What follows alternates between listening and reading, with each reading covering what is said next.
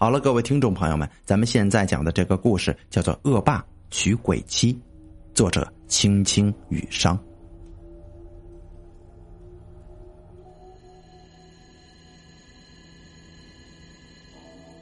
张家村呢有一个人叫张小爱，生的美丽迷人呐。张小爱十五岁的时候，邻村呢有一个江湖人称“风张飞”的恶霸上门提亲了。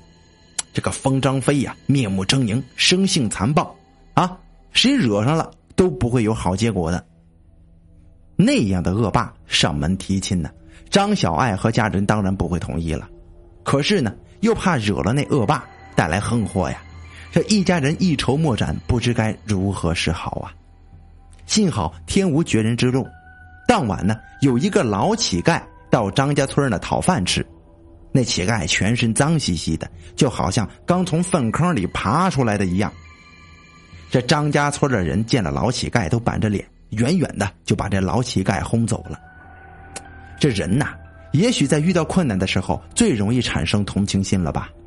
张小爱的一家人见到老乞丐，心生同情啊，把老乞丐喊到家中，做了一顿还算丰盛的饭菜招呼他。这老乞丐吃饱喝足之后。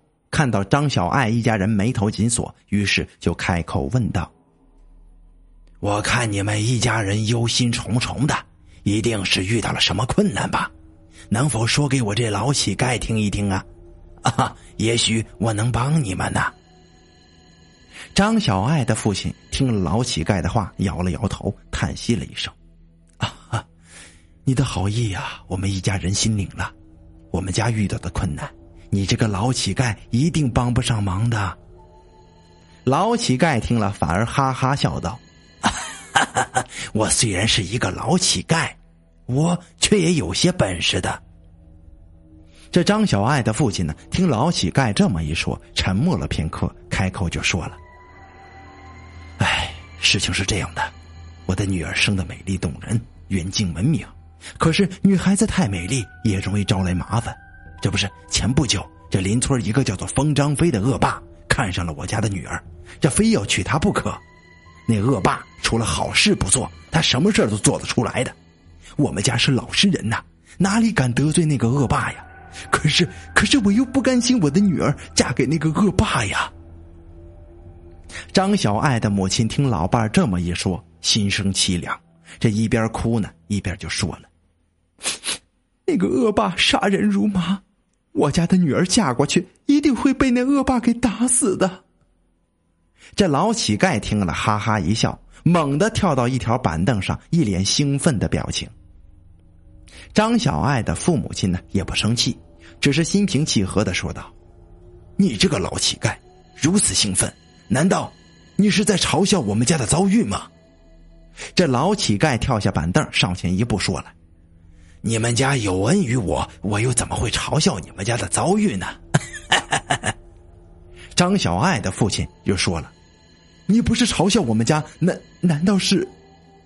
这还没等张小爱的父亲把话说完呢，这老乞丐就插了嘴了：“我是在高兴啊，我能帮你们渡过难关呢。”老乞丐，这种事可不能开玩笑啊！我老乞丐知道这件事情的轻重。怎么会开玩笑呢？这，你要是帮了我们，难道不怕惹祸上身吗？我一个老乞丐，烂命一条，老子哼，天皇老子都不怕。那，那你如何要帮我们家呀？甭管了，你照我说的做就行了。你你要我们怎么做呀？你们家有白醋、稻草、坛子、剪刀和红纸吗？哦，白醋。稻草、坛子、剪刀、红纸都有的，嗯，那就好办了。你们给我准备好一个酒坛，里面装满白醋，再准备两张大大的红纸。记住，大红纸一定要新的才可以呀。最后，你们还要准备一捆子稻草，把稻草的叶子剃光，剩下稻草杆子就行了。这张小爱的母亲马上把老乞丐要的东西给准备好了。这老乞丐凑近醋坛子，皱了鼻子，问了问：“ 嗯，好醋，好醋。”老乞丐又摸了摸那两张红纸，嗯，好，非常的好啊。老乞丐用剪子把那两张红纸呢剪成女子的模样，再折叠起来放进醋坛子里浸泡，然后呢用那些光洁的稻草杆呢扎成一个人的模样，然后放在了后墙的阴沟子里边。老乞丐对张小爱的父亲就说了：“明天是一个好日子，你去叫风张飞前来娶亲，到时候我自有办法收拾那个恶霸。”这张小爱的父亲将信将疑呀，照着老乞丐的吩咐，来到了封张飞的家，说道：“哦，明天是个好日子，你，你把我们女儿迎娶过来吧。”这冯张飞听了，哈哈大笑道：“ 老丈人啊，啊，你家小爱比我还急呢。好，明天我就上你们家迎娶小爱过门。老丈人，等我娶了小爱，一定不会亏待你们的。”第二天清早呢，老乞丐把浸泡在醋里的红纸人拿了出来，慢慢的糊在扎好的稻草人身上。这糊好之后呢，到老乞丐对着稻草人呢耳朵呢叽里咕噜的说了好一阵子，最后抱着那个稻草纸人走进张小爱的闺房。张小爱，你把浸泡纸人的白醋喝光它。这张小爱费了好大的劲儿，才把那坛子白醋给喝光了。约莫片刻，张小爱头一沉，就此迷迷糊糊的睡了过去。这个封张飞的迎亲队伍，这一路上是吹吹打打、热热闹闹的来到了张家。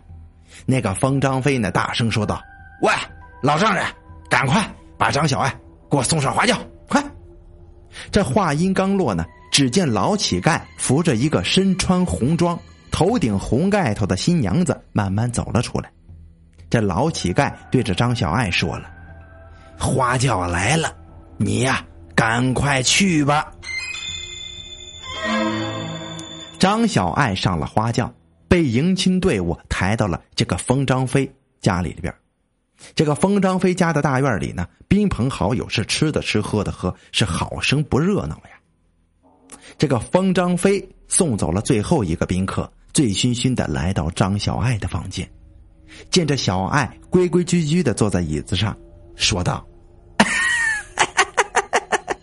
我的美人，让你久等了，我我来陪你了。”说着，他就去掀小爱的盖头，这盖头掀开了，一身红装的张小爱着实是是迷人呐。这个风张飞见到如此尤物，哪里肯控制得住呀？这两手一抬，把张小爱抱在怀里。抱着张小爱的时候，这风张飞心中一惊啊！哎，这这怎么会如此轻飘呢？还不如一个婴儿这么重呢！这张小爱两手一伸，搂住风张飞的脖子，柔声细语的说：“夫君，喝醉了，我一个大活人怎么会比一个婴儿还轻呢？” 这风张飞想了想，哦，也许自己真的是醉了，也没多想，就把张小爱抱到床上。这三下五除二，张封张飞呢就把张小爱的衣服给扒了个精光。我的美人，就让我好好伺候我这心肝宝贝儿吧。啊，虽然我人比较粗鲁，但是我一定会把美人你 伺候的舒舒服服的。这个封张飞伸着手来回一摸。只觉得呢，这个美人的肌肤呀，比这松树皮还粗糙呢。他就问了：“喂，你如此美丽，这个肌肤怎么如何这般粗糙呀？”这个张小爱就说了：“夫君，不是我的肌肤粗糙，是你的手粗糙呀。”封张飞也管不了那么多了，立刻与小爱行了云雨之欢。之后呢？封张飞就呼呼睡过去了。第二天吃早饭的时候，封张飞醒了过来，扭头一看，只见自己的怀中正抱着一个稻草纸人呐！这当场就把他吓得是腿脚发抖，大声就喊道：“啊，来人呐，快来人呐！”方张飞的家人跑进屋子一看，这只见方张飞惊慌失色，指着床上的稻草纸人说道：“妖妖怪！”有有妖怪呀！这话音一落，只见床上的稻草纸人慢慢坐了起来，穿好衣服，下了床，朝风张飞走了过去。这一家人见状，吓得四散逃跑，哪里还顾得上这个风张飞呀？